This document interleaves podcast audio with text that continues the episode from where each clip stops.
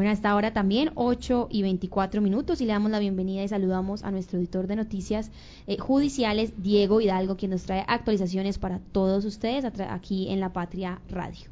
Hola Sofía, buenos días para usted, para todos los oyentes de La Patria Radio. Comenzamos una nueva semana informativa. Eh, estuvimos de turno el fin de semana y también estuvo como siempre muy movida, con accidentes de tránsito, con situaciones, con diferentes tipos de, de, cosas.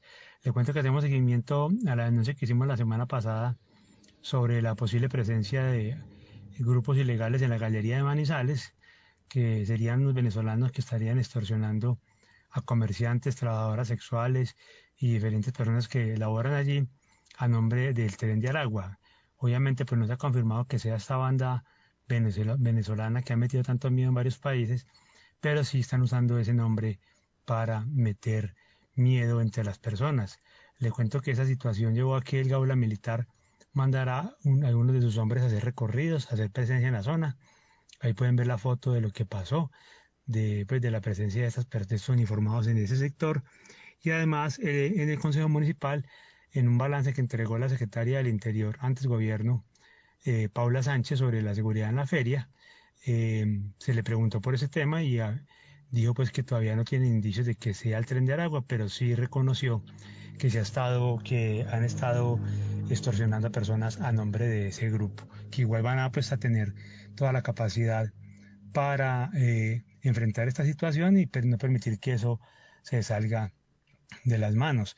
También tenemos, a propósito de la galería, tenemos una información del primer homicidio que ocurrió este año en Manizales, donde en una riña el 13 de enero, sobre las casi 7 de la mañana, mataron a una persona.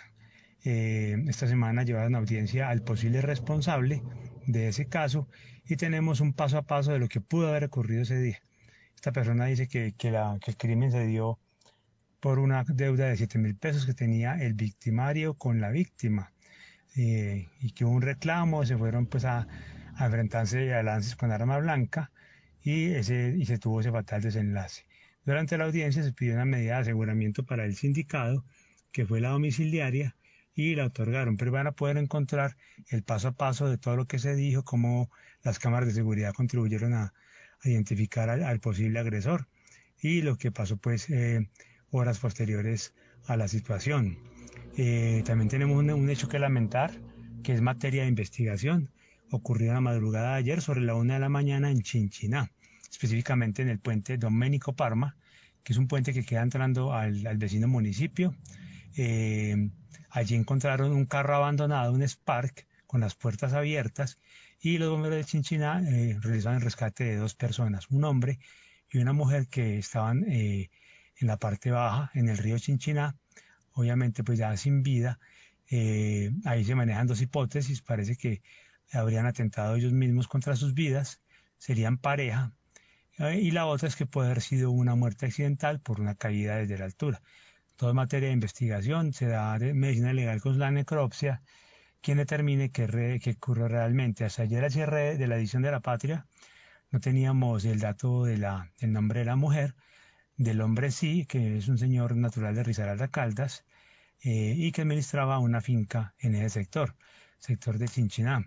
Y además era el propietario del vehículo, pero desconocemos los móviles de lo que pudo haber ocurrido, estaremos muy pendientes de esa situación. Y para rematar, tenemos también información de La Dorada, donde ocurrieron varios hechos, uno de ellos capturaron una banda de cuatro personas que estaban, de cinco personas, perdón, cuatro se fueron, cuatro fueron enviadas a la cárcel, que estaban eh, comprando a, diestra y siniestra productos en la dorada con billetes falsos. Les encontraron 11 millones de pesos en puro dinero falso. afortunadamente las autoridades pudieron intervenir a tiempo y evitar que fueran más las personas tumbadas. Y también tenemos información de una banda de cuatro personas, eh, tres del, del, Huila y una del Valle del Cauca, eh, que eh, llegaron a, al puerto caldense y lograron engañar a una persona que sacó 53 millones de pesos de un banco, le hicieron un fleteo, le robaron adicional a eso los dos celulares, pero la policía reaccionó rápidamente y logró atraparlos. Fuera de eso eh, recuperó el dinero, lo robado y el vehículo en el que se movilizaban los posibles delincuentes. Todas las historias las pueden encontrar en lapatria.com, las pueden encontrar en los impresos de los periódicos que hubo la patria para que estén siempre mejor informados.